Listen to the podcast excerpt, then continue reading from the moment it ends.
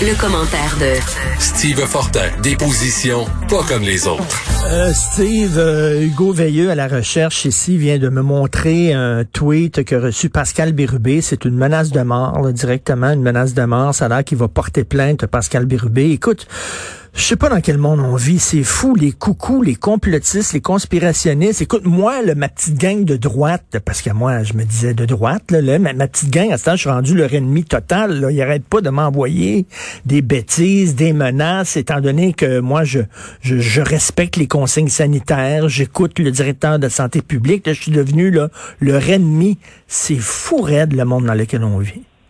Ben écoute, euh, c'est il y a, y a là-dedans quand même de guérir euh, stupéfiant de bêtises mhm. et euh, je te le disais la semaine passée, moi j'aime bien écouter NPR, National Public Radio, aux États-Unis, puis j'écoutais une discussion absolument vraiment là hyper intéressante où un, un, chercheur, un spécialiste de l'université Columbia, ben, il disait que la courbe d'adhésion à des théories du complot en toutes, en toutes sortes, QAnon, hein, c'est très, très populaire là-bas. Puis il disait, elle suit aussi une certaine courbe de désaffection complète de euh, la confiance dans les médias traditionnels. Hmm. Puis il, disait, il expliquait, et c'est pas sans intérêt, il expliquait que euh, les médias auront aussi un jour un, examen de conscience à faire, dans le sens où aux États-Unis, du moins en tout cas, euh, de plus en plus, il y, avait des gens, c'était difficile de départager qu'est-ce qui relevait de la nouvelle objective, puis même dans la nouvelle objective et non pas dans le commentariat, là, euh, dans la nouvelle objective, des fois il y avait, on pouvait sentir sur certains, euh, sur certains canaux là, ou dans, dans, certaines chaînes, dans certains médias, un biais, un biais ben vert. Euh, et, ça, ben plus ça s'est amplifié, ben en même temps, là, les gens se sont polarisés et c'était difficile. Et, et, plus cette ligne-là est brouillée entre l'objectivité et, si on veut, la subjectivité, ben ça, ça, ça crée une Et ça, ça ouvre la porte toute grande pour que des gens qui, à un moment donné, ne croient plus à ça, euh, trouvent des sources alternatives, non pas en fonction de leur intérêt ou de leur... Euh, est-ce que c'est des bonnes sources d'information, mais pour appuyer leur biais cognitif qui existe déjà. Et une fois qu'on est rendu là, Richard, il n'y a plus rien à faire.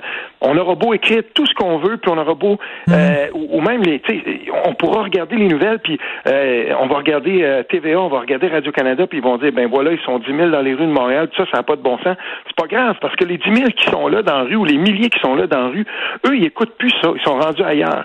Ils vont aller, ils vont aller chercher partout tous les biais cognitifs et, toutes les informations qui vont euh, conforter leurs biais cognitifs. Ça, ça va, il n'y a plus rien à faire rendu là. là. Ben, tu sais, c'est comme, euh, je, parlais de ça à Mathieu Boccoté, puis il disait le mouvement woke, là, à la limite, c'est même plus un mouvement politique, c'est un mouvement quasiment religieux. C'est des gens qui, qui ont vu la lumière, qui sont réveillés, qui ont, tu sais, qui sont des illuminés. C'est, c'est, c'est quasiment mystique. Ben, regarde, euh, on le connaît, là, celui là, de euh, Citoyen au pouvoir. Tu sais, Alexis Cossette-Trudel qui a sa chaîne euh, YouTube, là, tu sais, qui, qui, qui est bien bon là, pour chauffer tous ces gens-là, les, mm. les, conspirationnistes. Là, et tu as Stéphane Blais, donc lui, sa, sa, petite publication, moi, ça m'a fait rire le début de ça sur Facebook. Ma conviction profonde, nous gagnerons cette guerre car nous nous aimons et nous nous unissons. Le Québec est une terre bénie par Dieu, c'est ma croyance, ma conviction profonde. Ah, on, est, c'est christique, là, rendu là. Bientôt, ce gars-là va dire, moi, je suis capable d'ouvrir les eaux. Tu sais, là, moi, je me dis, là, euh, à, un degré comme ça, on n'est plus dans la raison, il n'y a plus rien à faire avec ça. Et il y a des gens qui vont adhérer à ça.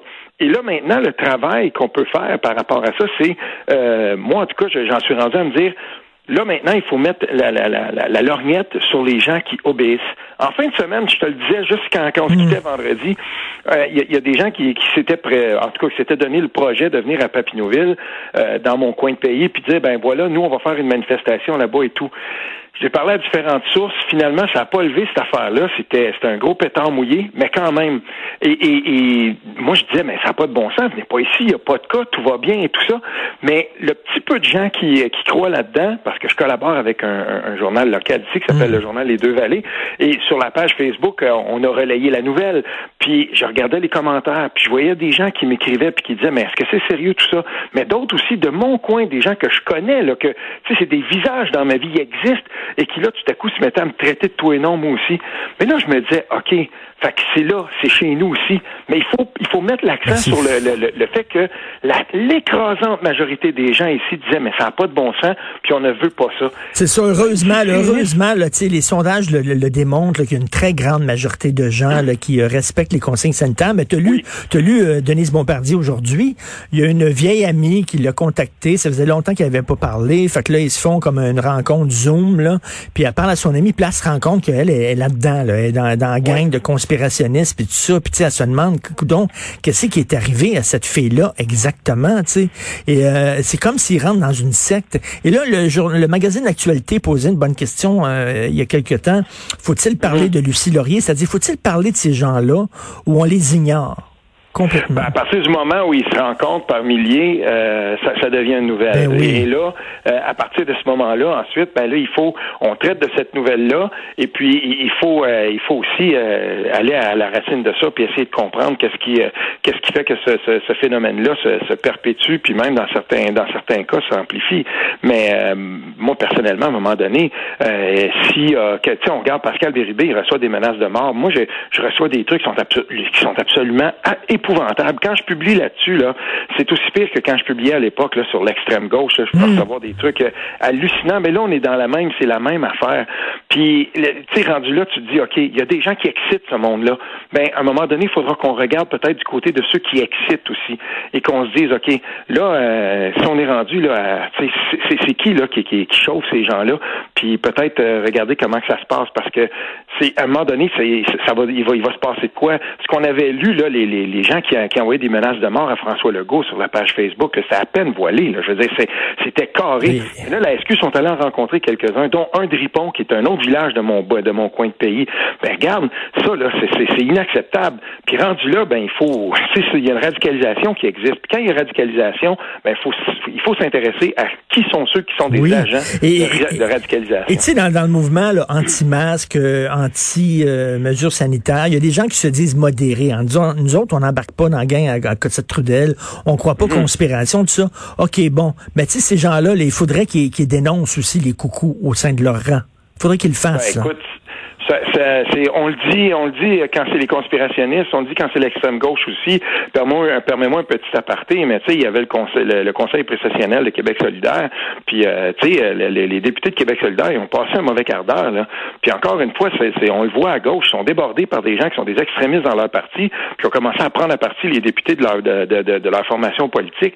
Je veux dire, à chaque fois qu'on est devant les extrémistes, euh, c'est toujours la, le même constat qu'on fait. Oui, on aimerait qu'il y ait des gens à gauche. Puis Marie-France Bazot le fait la semaine dernière avec un texte lumineux.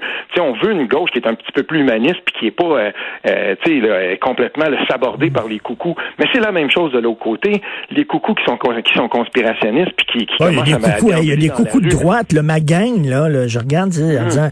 il y a une gang, il y a une gang de droite. Là, pro-Trump et tout ça, là, avec, avec qui je veux rien avoir, aucun lien avec ces gens-là. Là. Ben, c'est dommage parce que euh, pendant ce temps-là, ben la, la, je veux dire, l'écrasante majorité des Québécois suit les, les consignes. Puis, mm. euh, je veux dire, c'est quand même ça la, la, réussite. Oui, c'est vrai que les cas ont recommencé à remonter puis tout ça, mais c'est toujours bien pas de la faute de ceux qui suivent les consignes. Euh, tu sais, puis qu'est-ce que tu veux qu'on fasse? À partir du moment où il y en a qui, qui sont complètement insouciés? C'est vrai, il y a les gens, il y a les conspirationnistes qui vont marcher en gang, mais on le voyait en fin de semaine, euh, il, y a, il, y a, il, y a, beaucoup de jeunes qui vont continuer à, à, se rassembler devant les bars ou qui vont aller dans les bars puis qui vont oublier ça complètement. Je veux dire, tu sais, on a un examen de conscience collective oui, à faire. Tout à fait. Mais pendant ce temps-là, quand ils sont des milliers à marcher dans la rue à Montréal, ça aide pas quand même à mobiliser la population derrière les, les consignes. tout à fait. Écoute, je vais absolument passer à ton deuxième sujet, même si on pourrait en parler pendant une heure, là, parce que je veux qu'on mm-hmm. parle de Bob Sirois. Oui, Bob Sirois, là, c'est, j'adore ce gars-là. C'est un ancien joueur. Il avait joué pour les Flyers puis les Capitals de Washington dans les années 70-80. Mais euh, toujours est-il, euh, ça fait longtemps qu'il, euh, que, que, que, qui s'intéresse à ça, la discrimination systémique des joueurs québécois au sein des équipes nationales mhm. canadiennes. Moi, j'avais fait une entrevue avec lui quand il avait publié son premier livre, puis j'avais, j'ai lu ça avec intérêt, et c'était quelque chose que je connaissais déjà, auquel je m'étais déjà intéressé. Et là, ben, il se range là résolument derrière la, la, la fondation des équipes nationales du Québec. Et moi aussi, ça fait longtemps que je milite pour ça. Euh, à chaque à chaque euh, temps des fêtes, quand il y a l'équipe équipe de hockey Canada Junior, quand on envoyait les l'équipe là-bas, ben tu on n'envoie jamais 23 Québécois, on envoie les meilleurs des Québécois, euh, parce qu'à talent égal, généralement, on ne choisira pas nécessairement pour un troisième, quatrième trio, euh, trio un Québécois.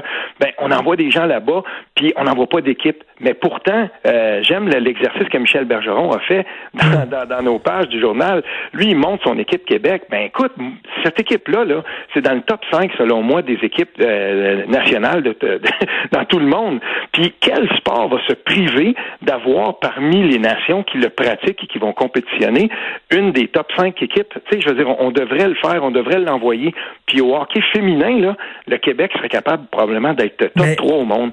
Donc il faut il faut le faire puis il faut euh, il faut se ranger derrière ça. Ben c'est pas c'est pas une façon de se tirer dans le pied pour les indépendantistes, c'est-à-dire que si tu peux avoir une équipe Québec au sein du Canada, sais ça fait encore une autre ça, ça démontre encore qu'on n'a pas besoin de se séparer là.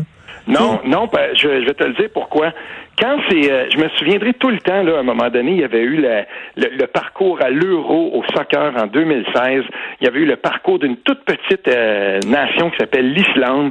Et, eux, ils étaient à l'euro. Puis là, tout le monde avait embarqué derrière cette équipe-là. Quand ils finissaient par gagner, ils allaient devant leurs partisans, là, puis ils faisaient un peu à la manière des, euh, des Néo-Zélandais au, rugby, là, ici. Ils commençaient, puis bang, les mains, tout ça. Puis tout le monde embarqué derrière cette petite équipe-là. Puis là, on s'est dit, il y a des gens qui ont ramené ça devant Philippe Couillard à l'époque puis il avait demandé est-ce que euh, vous croyez que, par exemple, dans, les, dans, certains sports nationaux, le Québec pourrait se représenter, euh, il ferait bonne figure. Puis lui, tout de suite, il avait dit non, non, non, on fait partie du Canada et c'est tout. Pourquoi il avait tout de suite fermé la porte à ça? Parce que la raison pour laquelle bien des gens ne veulent pas que le Québec se représente, c'est que ça pourrait générer un sentiment de fierté et du patriotisme. Et le patriotisme québécois, je vais dire une chose, au Canada, puis pour bien des fédéralistes, on ne veut pas que ça renaisse.